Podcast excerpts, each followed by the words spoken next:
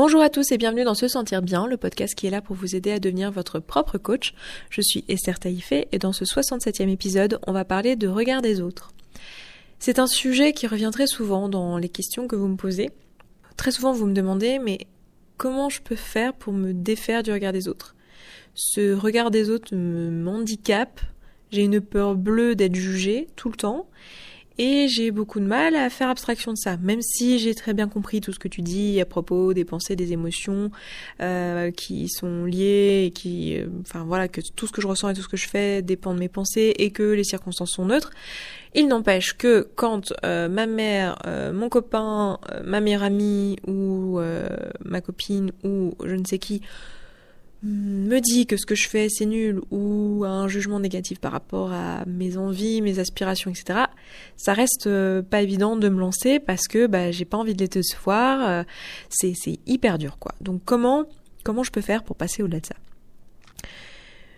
Souvent quand on me pose cette question, la réponse courte que je fais c'est euh, apprends à te connaître.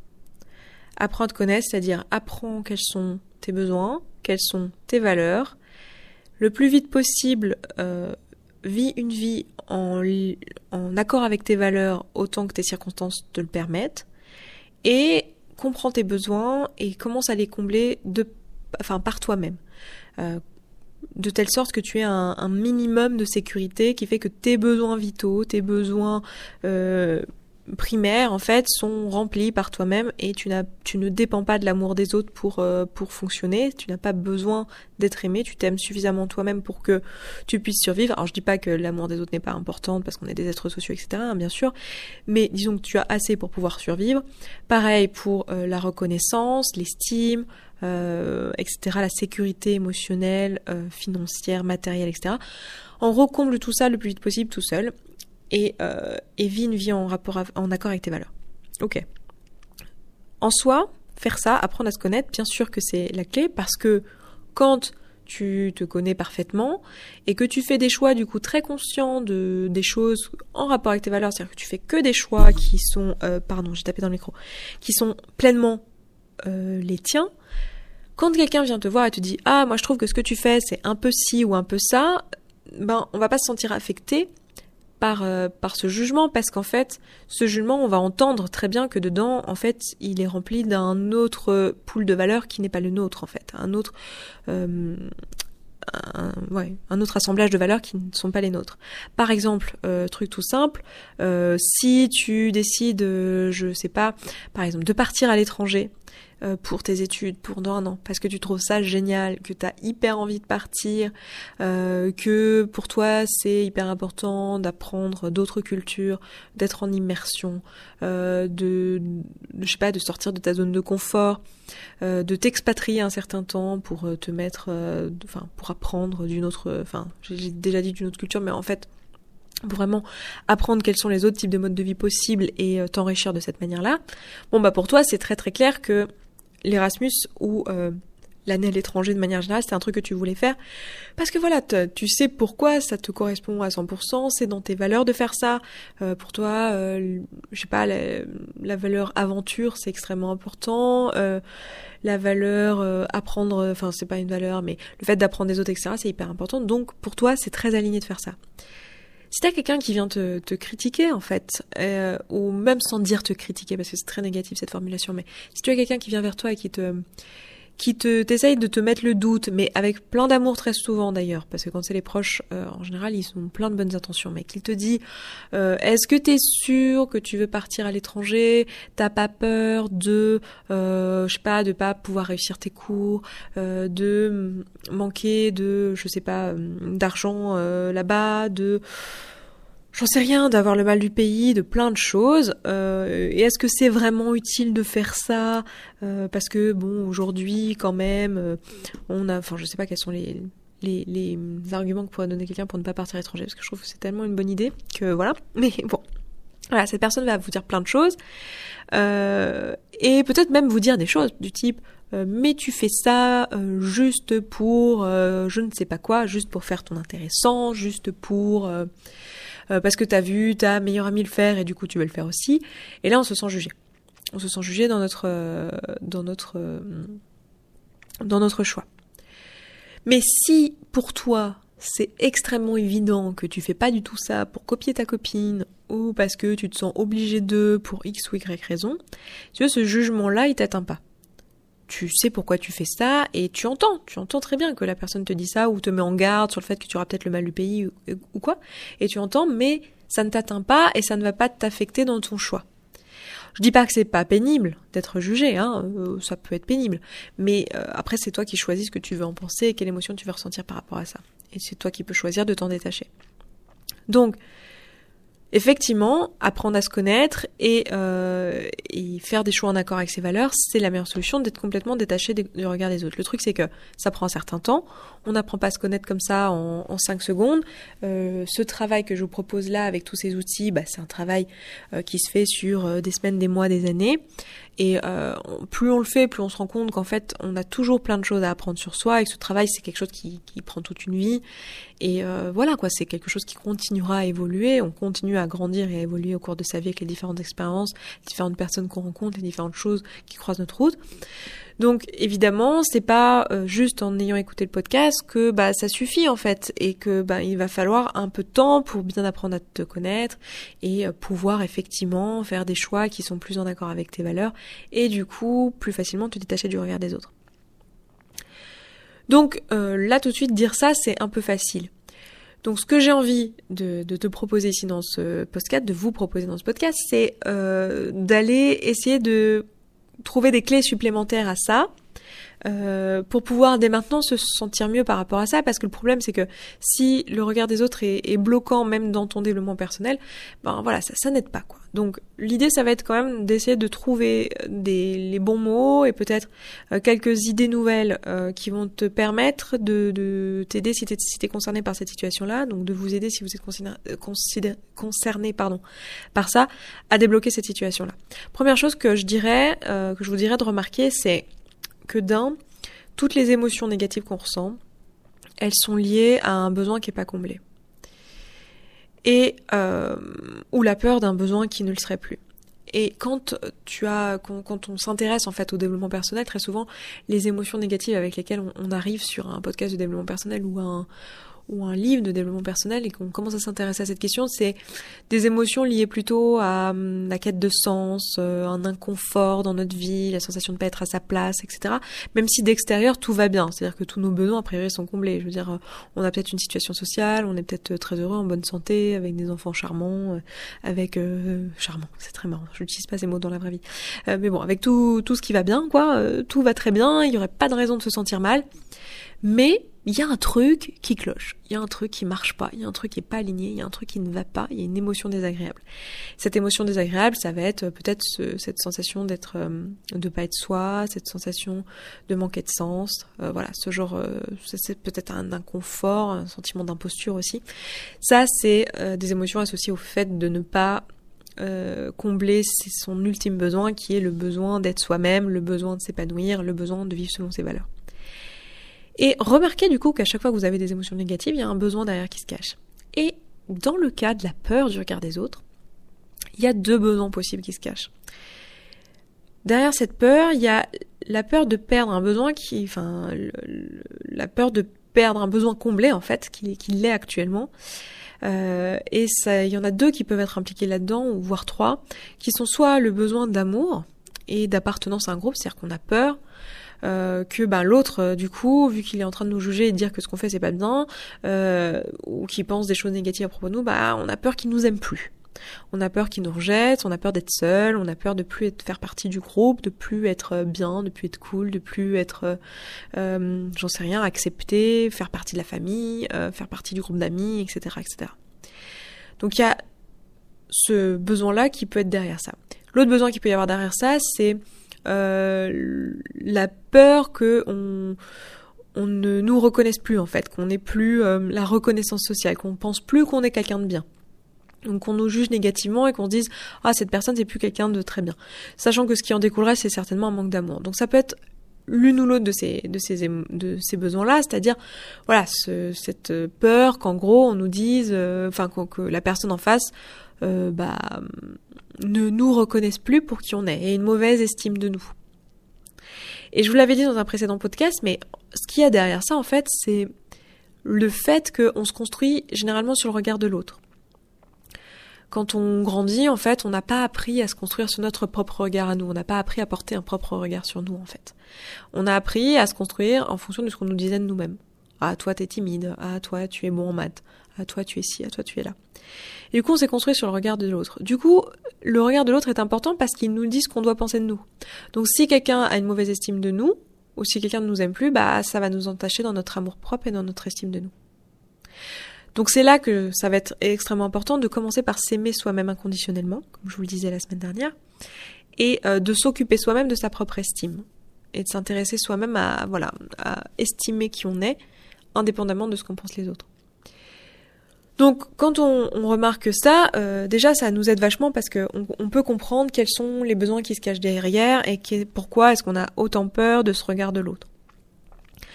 Maintenant, une clé supplémentaire que j'ai envie de vous donner ici, c'est que en fait, l'autre en face, c'est un être humain comme vous. Et il a aussi ses peurs, ses besoins, euh, ses émotions, il a aussi son système de pensée, ses valeurs à lui. Et en fait, quand vous, vous êtes en train de faire un changement dans votre vie, vous êtes en train de remettre en question son monde.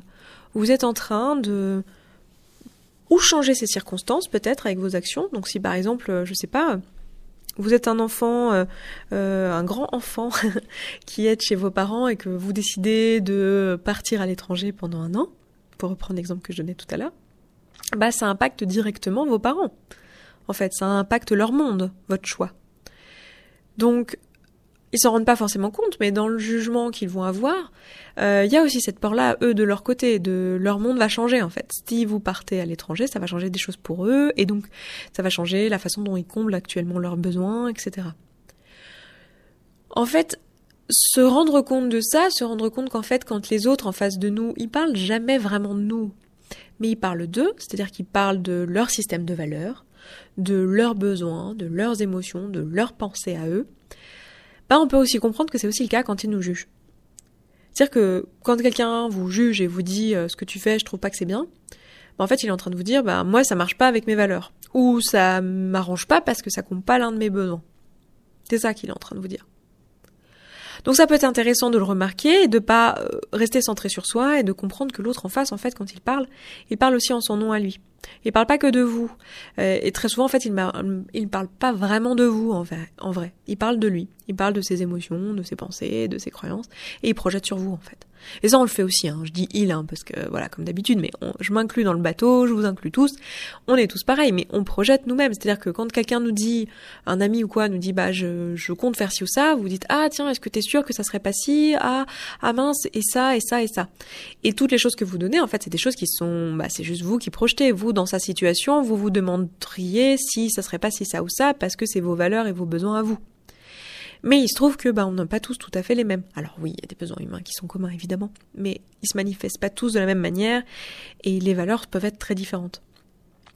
Du coup, avoir conscience de ça et se dire ah tiens en fait quand ma mère euh, me met en garde euh, parce que je pars en Erasmus, euh, ben il y a aussi son besoin à elle d'être une bonne mère. Quand quelqu'un à table me juge parce que je dis non à un gâteau, bah il y a aussi ses propres peurs et ses propres besoins à, à elle, à cette personne. Est-ce que ça ce que elle, elle fait dire au fait que je dis non. Parce que euh, moi, je change sa circonstance. Donc, elle essaye de me manipuler, inconsciemment, hein, mais elle essaye de manipuler ses circonstances parce qu'elle sait pas, peut-être, qu'en fait, c'est ses pensées qui dépendent, qui créent ses émotions et pas ses circonstances. Donc, si moi, je prends pas un gâteau, euh, bah, ça n'empêche pas elle d'en prendre un, par exemple.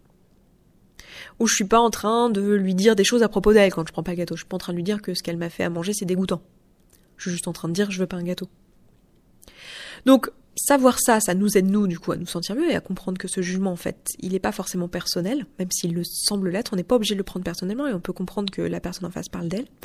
Mais ça peut aussi nous permettre, ben quand la personne qu'on en face qui nous juge, ben en fait c'est quelqu'un qu'on aime et qu'on a envie qu'elle se sente bien, euh, parce que ben voilà, on est heureux quand les gens qu'on aime se sentent heureux.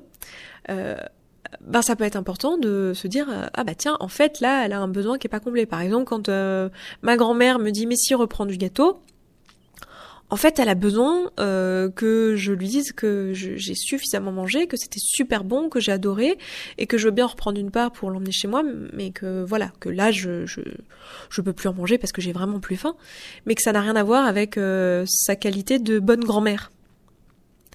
Parce que elle, en fait, quand elle me demande ça, c'est pas vraiment qu'elle a besoin que je mange un gâteau. C'est pas vraiment qu'elle me juge et qu'elle se dit que je suis euh, euh, un moineau et que je mange pas assez. C'est pas vraiment qu'elle me juge. C'est pas vraiment qu'elle qu'elle pense du mal de moi.